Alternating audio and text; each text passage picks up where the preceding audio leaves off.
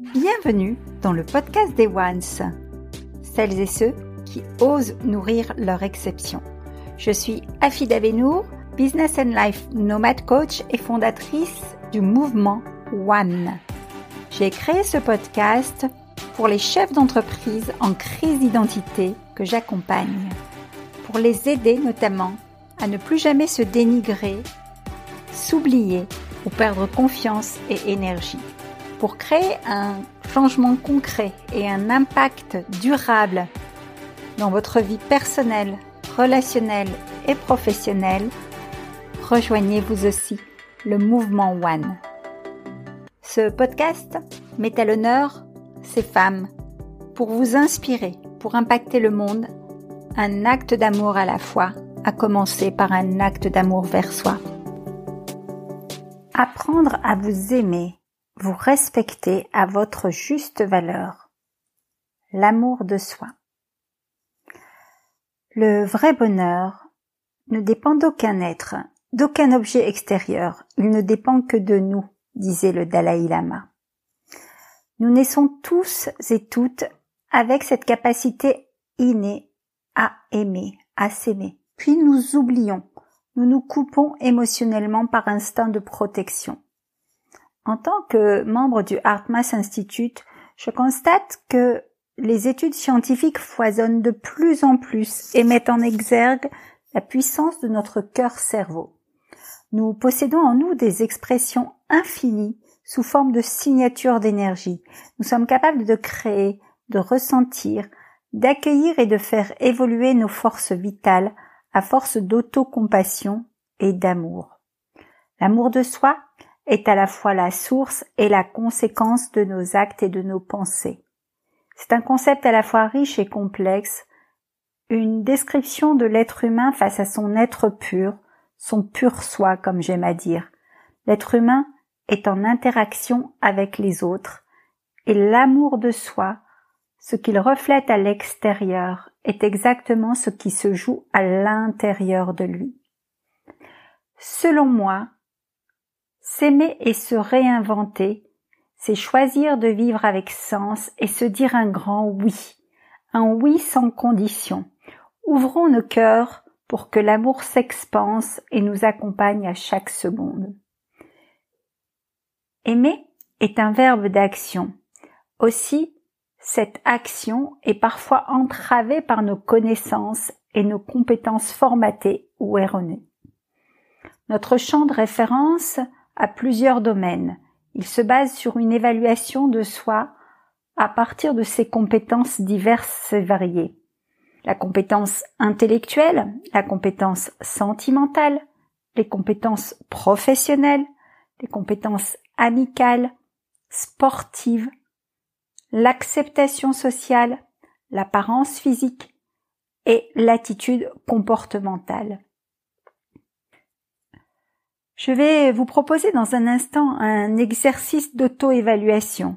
Si vous écoutez à nouveau selon votre perception personnelle au niveau de ces différentes compétences, où vous situez-vous? On peut prendre un repère comme une échelle de 100% par rapport à chacune des compétences je vais vous les répéter dans un instant. Prenez de quoi noter et notez simplement où vous vous positionnez. Un indicateur de mesure, comme un curseur que vous placez au niveau de votre point de vue, de votre, de vos compétences intellectuelles, de vos compétences sentimentales, de vos compétences professionnelles, de vos compétences amicales, de vos compétences physiques et sportives, de vos compétences sociales, de votre apparence physique et aussi de vos compétences quant à vos attitudes comportementales. Par rapport à ces pourcentages que vous aurez notés, je vais vous inviter à commencer à travailler en priorité la compétence que vous estimez au plus bas niveau sans pour autant négliger de continuer le travail sur les compétences qui sont élevées. Il est beaucoup plus aisé d'appuyer sur des compétences que l'on maîtrise plutôt que d'améliorer des compétences qui sont, je dirais, à la traîne. Vous l'avez compris, rien qu'avec ce champ de référence, on constate que l'amour de soi peut évoluer dans tous les champs d'intervention. Je vais vous donner euh, ici, partager avec cœur, dix clés que j'ai répertoriées au fil de mes accompagnements, au fil euh, des contacts et des interactions que j'ai eues avec les chefs d'entreprise qui parfois ont des niveaux de compétences intellectuelles ou de confiance en elles très très élevés et pour autant l'amour d'elle-même est euh, très très bas. Ces clés, elles visent à renforcer notre capacité à croire en nous, à nous aimer sans condition. La première clé, et pas des moindres, est d'accepter d'être imparfaite. L'acceptation de soi est parfois difficile.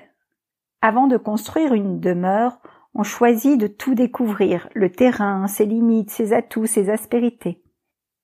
Cette connaissance du terrain est fragile. L'estime de soi, elle aussi, est fragile. Elle se construit uniquement sur des fondations saines et solides.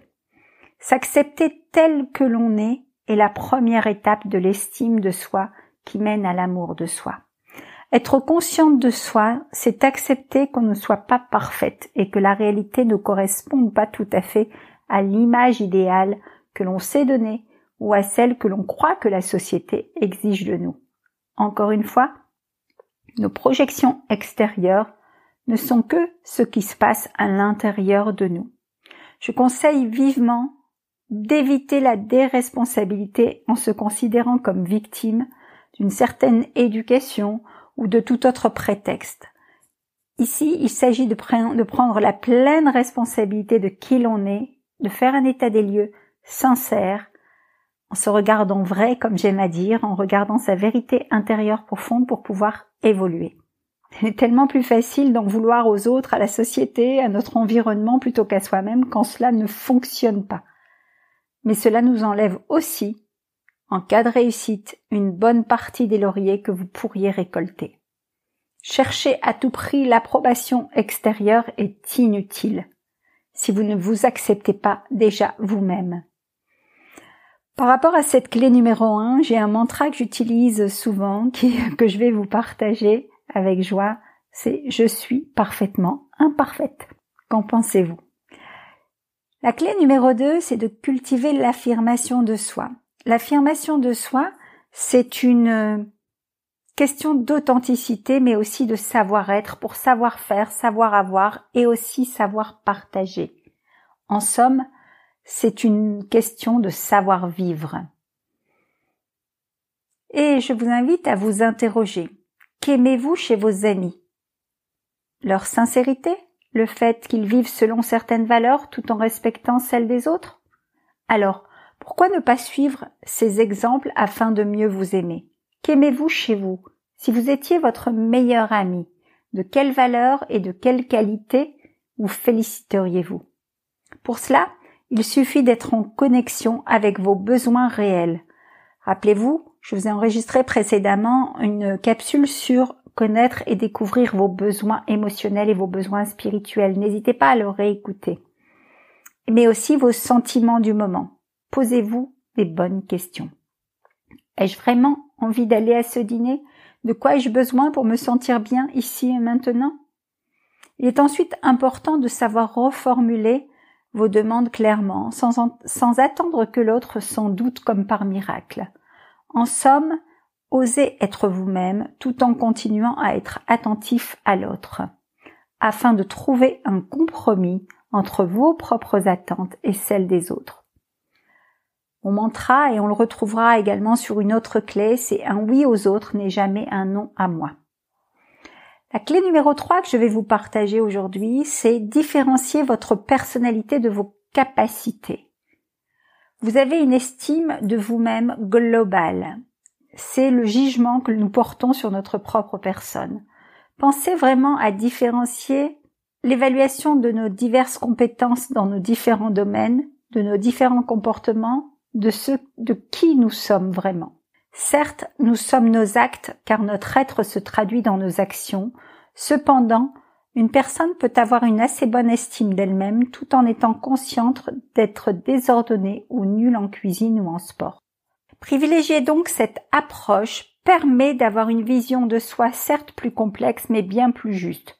Mon mantra à ce sujet, euh, un mantra que j'utilise au contact de mes coachis, c'est je suis Afida, je suis un tel et je me comporte de telle ou telle façon. On, on procède à un phénomène de dissociation qui permet de positionner son comportement et de le mettre en perspective par rapport à votre niveau de connaissance et de conscience à jour. Clé numéro 4, faire taire votre juge intérieur. En cas de mauvaise estime de soi, les pensées automatiques sont des jugements sévères sur nous-mêmes qui déforment la réalité selon ce que notre schéma cognitif nous commande de comprendre. Ces pensées obéissent à plusieurs règles, toutes aussi mauvaises les unes que les autres. Personne n'en est exempt. Tu es nul, tu n'y arriveras jamais, de toute façon tout le monde me déteste, etc., etc. Le but est donc d'avoir le plus possible recours aux pensées rationnelles pour contrebalancer ces pensées automatiques qui arrivent en boomerang. Ce n'est pas du tout évident au début, car ces dernières sont très fugaces, mais il est possible de les isoler.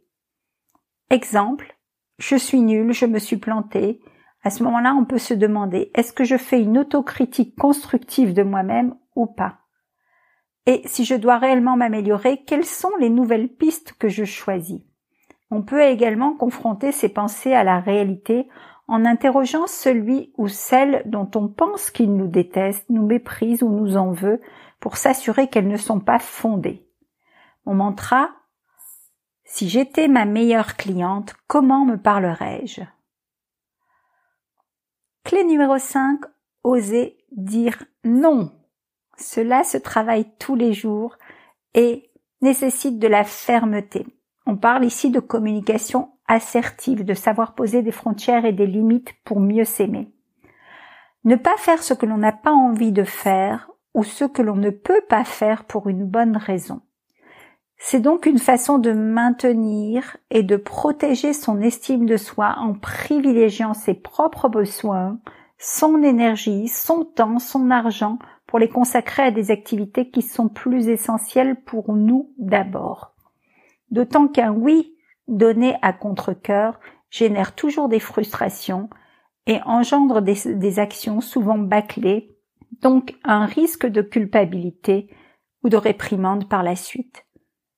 Rappelez-vous toujours, comme je l'ai dit précédemment, que l'on dit non à la demande, mais pas non à la personne. On peut donc essayer de chercher avec son interlocuteur des alternatives possibles concernant lui et sa demande. En cas de doute, j'ai pris pour habitude de toujours commencer maintenant par dire non à des personnes de moindre importance pour moi. Par exemple, un vendeur insistant, Exercez-vous quand vous êtes à l'étranger, c'est facile par exemple, puis augmentez la difficulté progressivement avec des gens avec qui vous êtes en lien plus proche. Là, je vais répéter le même mantra que précédemment. Quand on dit non aux autres, c'est à soi que l'on dit un grand oui. Rappelez-vous, un oui aux autres ne doit pas être un non à vous-même. La clé numéro 6, ça va être de faire des compliments. Le compliment stimule. Euh, une étude récente montre que ça s'appelle le ratio Losada. Une étude scientifique a montré que quand on fait un reproche, une critique à une personne, il faut au minimum trois compliments qui suivent pour rattraper la critique. Le compliment positif est positif chez les deux personnes, chez celle qui le donne, mais aussi chez celle qui le reçoit. L'un reçoit la reconnaissance qu'il recherche, parfois même inconsciemment, et dont il a besoin, et l'autre ressent la satisfaction de faire du bien à autrui. Pour garder de la valeur, le compliment doit être sincère et occasionnel. Je vais vous inviter ici à faire un petit exercice rapide. Faites-vous trois compliments comme si vous étiez en rendez-vous avec vous-même. Ensuite, adressez ces trois compliments à une amie ou à un collègue. Et enfin, adressez ces trois compliments à un inconnu ou une inconnue dans la rue. Comment vous sentez-vous? La clé numéro 7 va être de vous donner des objectifs réalistes.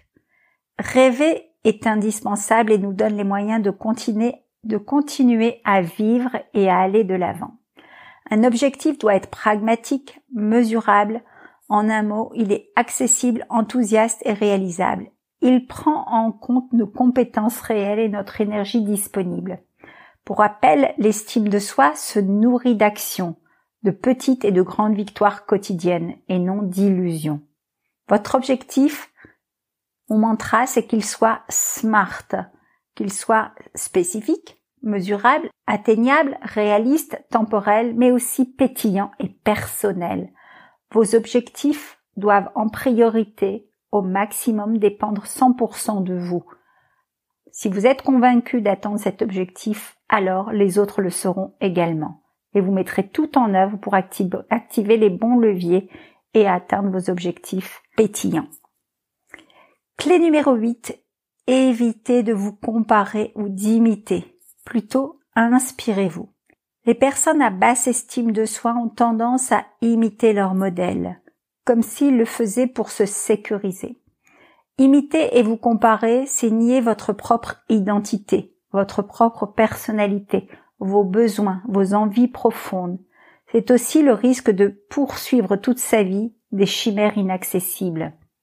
C'est surtout la certitude de vous trouver toujours moins bien que ceux à qui vous vous comparez. Le mieux est donc de vous inspirer des personnes de votre quotidien. Un petit exercice pour vous aider à cet effet. Il existe des tas de personnes autour de vous qui font du bien aux autres naturellement.